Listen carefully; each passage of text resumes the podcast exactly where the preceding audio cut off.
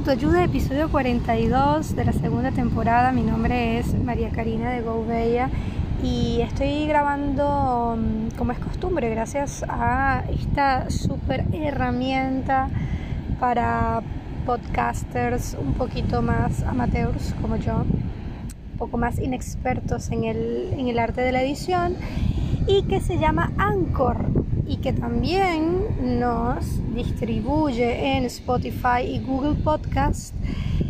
Pero lo que sí no es habitual, sin duda alguna, es grabar desde el lugar en el que estoy ahora mismo. No es la primera vez que hacemos un podcast eh, o un episodio de Esto no es autoayuda desde acá.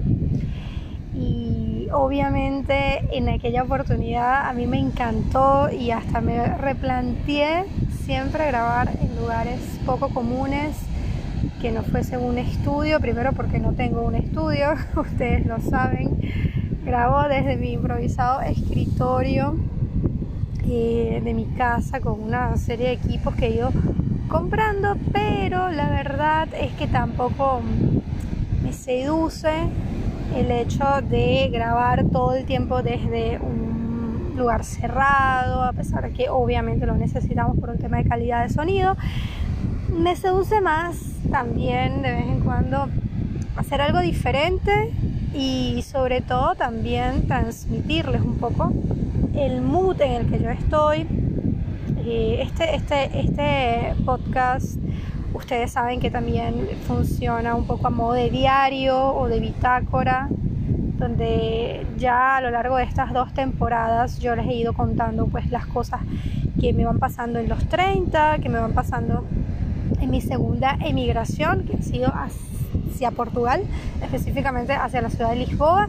Y entonces me gusta de algún modo que sepan un poquito por dónde también voy pasando, ¿no? Y, que me puedan acompañar, no solamente eh, desde mi escritorio, invitados, sino también desde los lugares en los que me encuentro.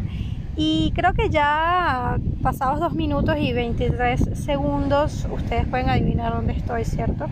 Estoy pues en mi lugar favorito en el mundo, que es la playa.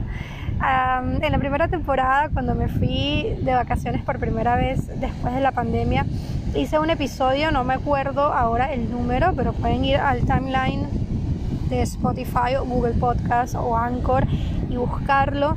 Em, fue durante mi primer viaje luego de la pandemia, fue digamos en, en el primer mm, desconfinamiento que tuvimos en Portugal después de esa primera gran ola y de esa gran cuarentena donde muy poco sabíamos del coronavirus y además muy poco pensábamos ¿no? que, que iba a durar tanto. Así que en este segundo lockdown y en este segundo desconfinamiento, pues obviamente tenía que salir de mi casa y emprender un viaje de estos que me hacen tan bien, porque además este, me reconectan ¿no? con, con muchas cosas, me, me hacen pensar, me hacen también como replanificar, por otro lado, que voy a hacer con algunos proyectos, ¿no? Dentro de ellos el podcast, por supuesto. Y, y, además que hay una cosa muy particular que a mí me pasa desde que llegué a Portugal, que es que siempre, por lo general, viajo sola. Entonces eso también hace que se vuelva un, un viaje especial, no es como común. Eh, o digamos se vuelve por acaso un viaje digamos como muy contemplativo, de mucha reflexión y eso también quería como compartirlo con ustedes en ese primer, en ese capítulo de la temporada anterior, donde además les contaba cómo era viajar en pandemia, cómo era subirse a un colectivo, autobús, tren, eh, digamos con todas estas medidas eh, sanitarias y mm, y contarles un poco también en, en qué mood andaba en ese momento. Y hoy quiero hacer un poco también eso, ¿no? Quiero mandarles una... Quiero como ponerlos al día, quiero hacer como una serie de updates, aprovechando que estoy acá en Porto, que es una ciudad que desde ya les digo me encanta, me fascina. Es la primera vez que vengo. Iba a venir para mi cumpleaños en el mes de noviembre, pero justo allí cae el lockdown más fuerte y ya tenía de hecho los, los pasajes comprados, todo estaba reservado, pero bueno, me tocó echar para atrás y ahora justo en unas vacaciones también bastante improvisadas, eh, no planificadas por parte de, bueno, de la empresa donde yo trabajo, así que nada, me, tocó como ponerme otra vez ahí a ver qué iba a hacer. Y, obviamente como que pensé en Porto porque ya era el plan que tenía en ese momento y era como mi plan pendiente en la lista, ¿no? Y, les digo que de verdad Porto es una ciudad encantadora, es una ciudad donde mm, la verdad mis expectativas fueron superadas enormemente. Siempre me pareció que era como una ciudad europea clásica y obligatoria para visitar. Y obviamente viviendo en este país, pues para mí iba a ser muchísimo más fácil y sabía que en cualquier momento que pudiese me iba a escapar. Pero la verdad es que las expectativas han sido superadas completamente. Fíjense que incluso había pronóstico de tormenta todo, eh, toda la semana y ayer y hoy ha hecho un sol espectacular, el día está lindo, por eso también me vine a la playa, porque sí, Porto también, al igual que Lisboa, tiene una costa, vamos a decirlo así, una playa y o varias playas. Eh, Obviamente más hacia arriba, hacia el norte hay playas este, muchísimo más conocidas o famosas, pero es una ciudad que es tan bondadosa que hasta te puedes venir a la playa eh, a disfrutar de este mar Atlántico, Atlántico que a mí tanto me gusta en un día soleado como hoy, en pleno abril, en plena primavera. Esto sí me ha sorprendido mucho a mí porque el año pasado, apenas en mayo, es cuando yo empecé como a salir con, con camiseta sin manga, por poner un ejemplo, ¿no? Como que en abril, que por, de por sí es un mes bastante lluvioso y es como el mes más primaveral de todos, este, la verdad que el año pasado sentía que tenía mucho frío, también recién empezaba a, a trabajar en casa y quizás esa, ese, ese tema de estar sentada, estancada allí, me hacía como sentir un poco más frío de lo normal. Pero este abril ha sido delicioso, la verdad, eh, por lo menos en Portugal, o por lo menos en las ciudades en las que yo he estado, específicamente en Lisboa. Ya he ido a la playa desde la semana pasada, o sea, la hemos pasado de verdad divinamente en este abril, en esta primavera, creo que además merecido, porque después de estar tres meses de nuevo encerrados estrictamente, pues ya hacía falta un poquito también salir y disfrutar de, de estos paisajes tan lindos, además que que siempre les muestro en Portugal. Y mm, estando acá también se me ocurrió como grabar este episodio un poco para ponernos al día, ciertos updates, después de dos episodios seguidos en los que estuvimos con invitados, este, como que ya tenía ganas también de hablar con ustedes así solita. a mí me encanta tener invitados. Yo creo que cada vez el, podcast va a ir más por ahí. Creo que cada vez el podcast va a tener más personas porque estoy conociendo gente también que está haciendo cosas súper eh, divertidas, proyectos geniales, personas que estoy conociendo a través de mi Instagram, que es una red social que estoy dedicando 100% a la fotografía y a, y a bloguear un poco también en mis viajes. Este, a mostrar las ciudades por las que estoy o los sitios por los que estoy, pues con mi, con mi, con mi lente, diríamos, ¿no? Lo, diría un, fotógrafo profesional, yo no soy profesional, pero me apropio un poco de eso también, de esa frase. Y, y con, mi, con mis colores, con mi edición, con, con, mi perspectiva. Eso es lo que estoy haciendo ahora en Instagram. Los invito a que pasen por allí, arroba mariacá de Gouveia. Y y quería también eso, ¿no? Como hablar con ustedes acá ya íntimamente eh, después de estos dos episodios eh, y como ponernos ustedes y yo al día, ¿no? Bueno, ponernos a charlar un poquito también. Y bueno, en cuanto a los updates, les cuento que una de las cosas que voy a empezar a hacer después de volver a Lisboa es empezar terapia de vuelta, así es. Si todo sale bien, estaré en mayo arrancando. Ustedes saben que el primer episodio de la primera temporada de este podcast, justo yo les hablaba de cómo yo me he dado de alta dos veces, cosa que no está bien, no está nada bien, no hay que darse de alta de los tratamientos psicológicos eh, o psiquiátricos. Es muy importante seguir las instrucciones como lo seguiríamos con cualquier otro profesional si nos manda, no sé, el médico general a tomarnos un antibiótico por 8 días, entonces tomárselo por 5 no, no va a hacer ningún efecto y algo así sucede con las terapias psicológicas, psicoanalíticas y hasta los tratamientos psiquiátricos. Son cosas que ahora hay que seguir al pie de la letra. Y yo en ese primer episodio les hablaba de mi irresponsabilidad conmigo misma de, haber dejado dos veces. Yo, siempre digo que es por el tema de la plata, porque bueno, tienes que pagarlo y, después se vuelve quizás como, como un compromiso económico que a veces nos cuesta como soportar, pero creo que en el fondo son puras excusas, ¿no? Uno se termina dando de alta porque uno se consigue de frente con, con cosas muy fuertes a las que no de uno mismo, ¿no? Que de algún modo no quiere ver o no está preparado para ver.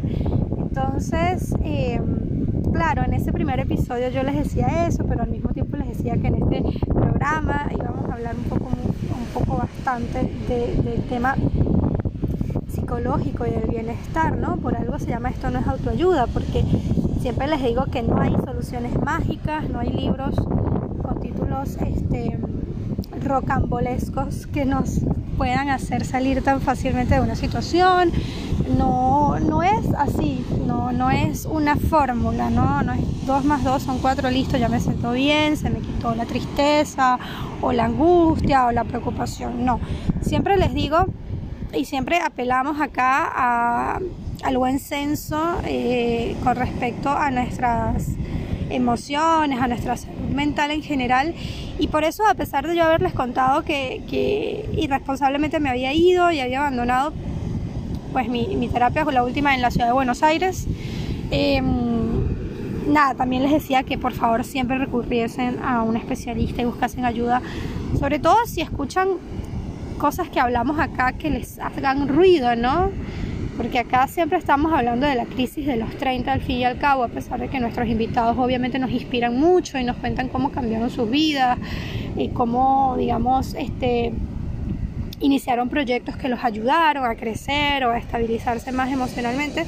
A pesar de eso, también tocamos, sobre todo cuando estoy yo aquí solita hablando con ustedes, este, tocamos temas bastante sensibles, ¿no? Hemos hablado de la ansiedad, hemos hablado de todo lo que tiene que ver con la cuarentena, este, de toda la, angustia, digamos, que hemos sentido por todos estos cambios que justo se nos juntaron, porque se nos juntó el cambio mundial, este, este esta transformación global que ha sido una pandemia, eh, con los 30 también, que ya de por sí es una edad en la que estamos como constantemente queriendo ver qué vamos a hacer con nuestras vidas, y vamos a qué vamos a hacer, vamos a cambiar de trabajo, vamos a tener una familia o vamos a irnos a vivir a otro país. Siempre estamos como pensando en esas cosas o tratando de, quizás hasta tratando de buscarle o darle sentido ¿no? a la vida y justo se nos juntaron todas estas cosas y, y es algo de lo que siempre estamos hablando acá y yo lo que siempre les digo es eso, ¿no? Si de pronto ahí escuchan algún episodio donde, wow, esto me está pasando o por ahí esto me identifico, como que también siempre recurrir a eso, ¿no? Nosotros tenemos aquí nuestra conversación íntima, que es como nuestra terapia, como yo siempre les digo. Además de eso, estamos en los martes y jueves, como siempre, en los cursos de arte terapia, donde también a través del dibujo y la escritura, pues hacemos muchos ejercicios donde trabajamos la ansiedad y donde trabajamos este, también algunos aspectos ¿no?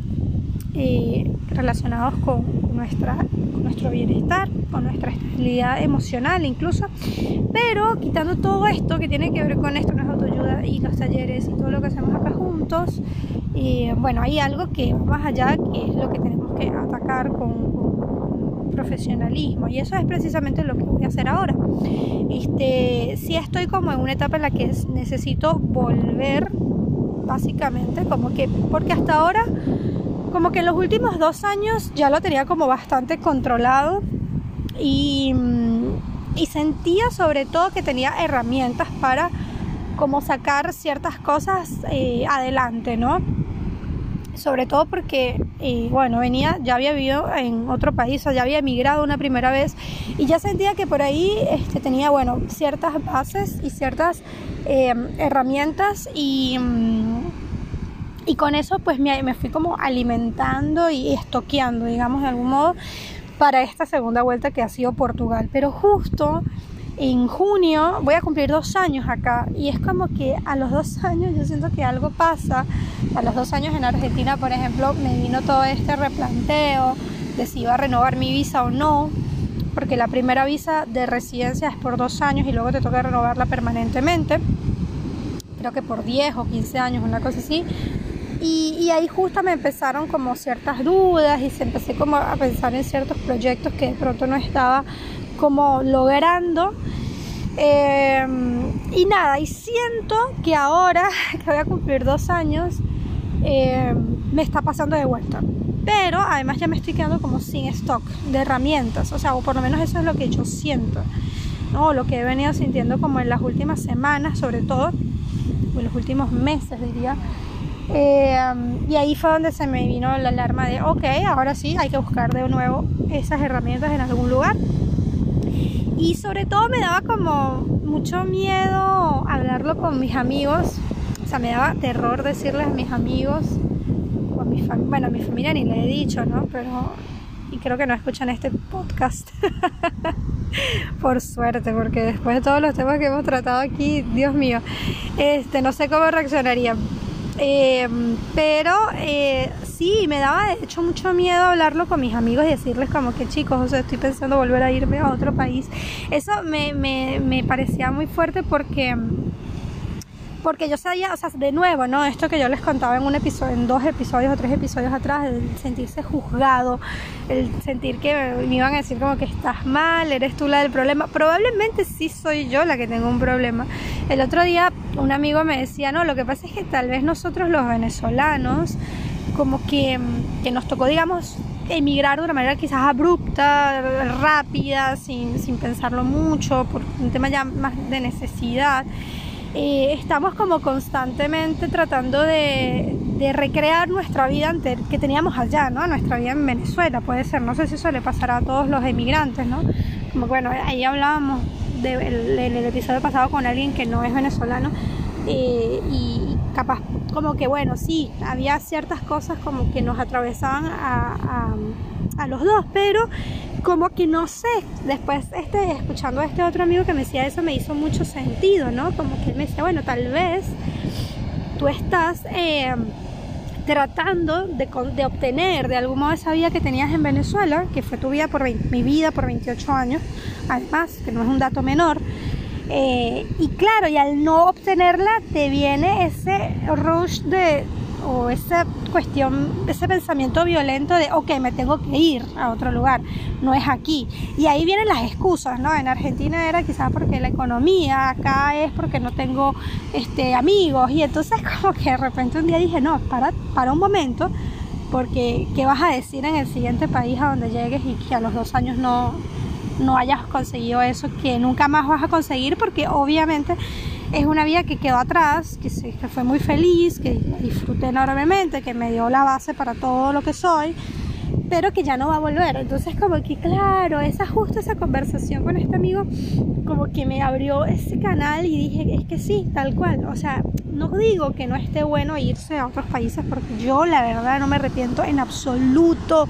O sea, toda la gente que he conocido, tanto en Argentina como en Portugal, todas las ciudades que visité. O sea, de algún modo, como que este tema quizás de buscar, buscar, buscar todo el tiempo eso que yo era antes, eh, o esa vida que yo tenía antes, también ha sido bueno, porque me ha hecho movilizarme, me ha hecho este, conocer, abrirme a otras culturas. Este, ustedes saben, yo he salido con gente de cualquier cantidad de nacionalidades y es como que, wow, aprendo tanto. Eh, conozco las comidas, conozco este, las culturas y eso es como muy lindo, ¿no? Y eso justo también lo he hablado con otras personas de otras nacionalidades que están acá en Portugal también en ese mismo mood y, lo decimos y decimos, wow, o sea, qué posibilidades había de conocer personas de estos lugares del mundo si yo no hubiese salido, ¿no? De Venezuela, obviamente, o si no hubiese salido de Argentina.